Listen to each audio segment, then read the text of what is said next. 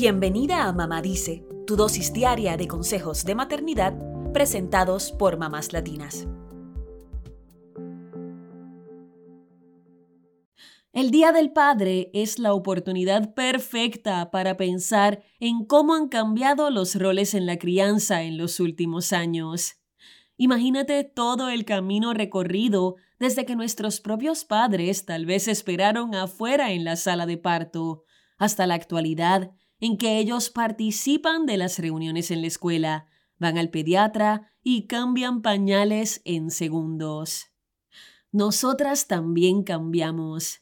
Antes solían ser los padres los que traían autoridad y límites.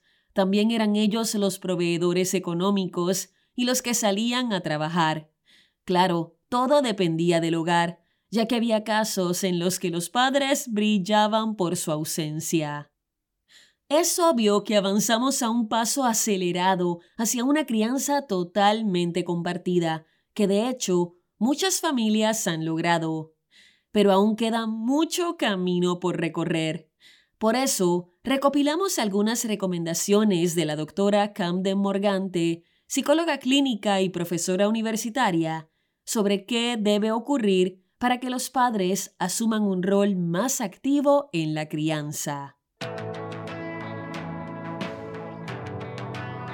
Número 1. Para una crianza igualitaria, es necesario que tanto mamá como papá se tomen una licencia por el nacimiento del bebé.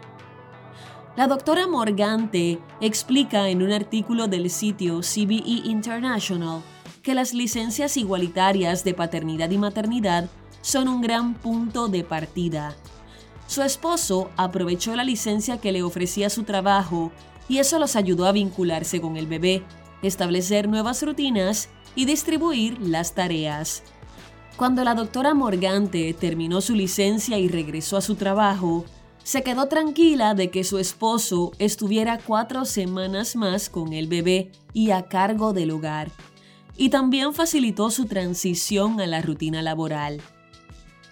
Lamentablemente, en Estados Unidos y muchos países de Latinoamérica, las leyes no siempre son aliadas, por lo que no siempre existen licencias de paternidad y maternidad igualitarias. Pero si tienes esta oportunidad, aprovechala. Número 2. Evita a toda costa ser una mamá controladora o abarcar todos los aspectos de la crianza. Los padres son perfectamente capaces de hacer lo que nosotras hacemos, y que lo hagan distinto no significa que esté mal. Tanto las madres como los padres necesitamos ese espacio de libertad para ensayar y equivocarnos hasta encontrar lo que mejor funcione para nuestro bebé. ¿O ya te olvidaste de lo horribles que te quedaban las primeras papillas del bebé? Con el tiempo, todos aprendemos. Número 3. Hay que formar equipo. Somos una sociedad donde ambas partes son esenciales para triunfar, donde las funciones no están atadas a un sexo biológico y todas las tareas excepto amamantar, obviamente, se pueden distribuir. Saquémonos de la cabeza que algunas tareas son de mamá y otras son de papá. Ambos podemos ocupar la función ya sea de llevar a los niños a la escuela, buscarlos a la clase de ballet, cocinar o lavar y doblar la ropa. Número 4. Hay que compartir la carga mental. En muchas familias suele ser la madre quien carga con las tareas escolares, los turnos médicos, la organización de los cumpleaños, los horarios de las comidas del bebé y una larga lista de etcéteras. Como no son tareas manuales, muchas personas las pasan por alto. Conforman el famoso trabajo invisible del que tanto hablamos y que tanto sobrecarga la mente de las mamás. El problema es que es una carga demasiado pesada para una sola persona. La doctora Morgante dice que tuvo que aprender a delegar ciertas tareas a su esposo. Al final hay recompensa. Ella se siente orgullosa de que su hija la vea trabajar duro en su carrera y perseguir sus sueños. Espera que se sienta igual de capaz de ir tras los suyos.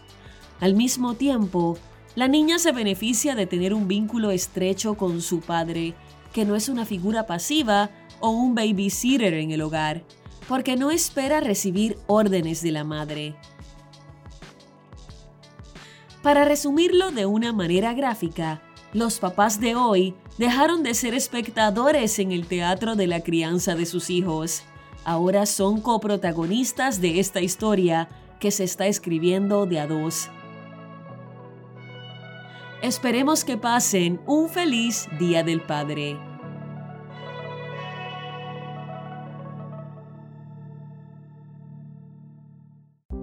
Eso es todo por hoy.